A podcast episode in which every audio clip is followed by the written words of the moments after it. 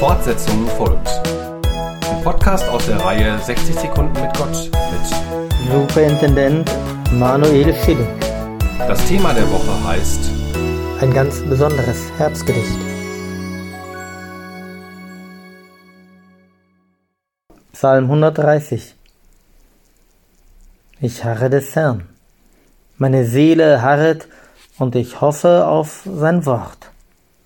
Meine Seele wartet auf den Herrn, mehr als die Wächter auf den Morgen, mehr als die Wächter auf den Morgen hoffe Israel auf den Herrn. Martin Luther.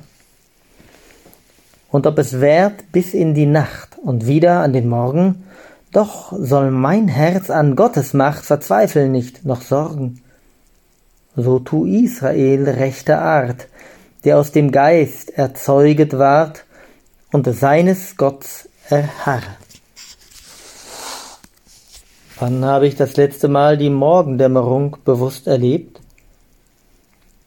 Wie viel Kraft werde ich haben, auf Gott zu trauen, auch in der tiefsten Nacht? Hören wir auf Strophe 5.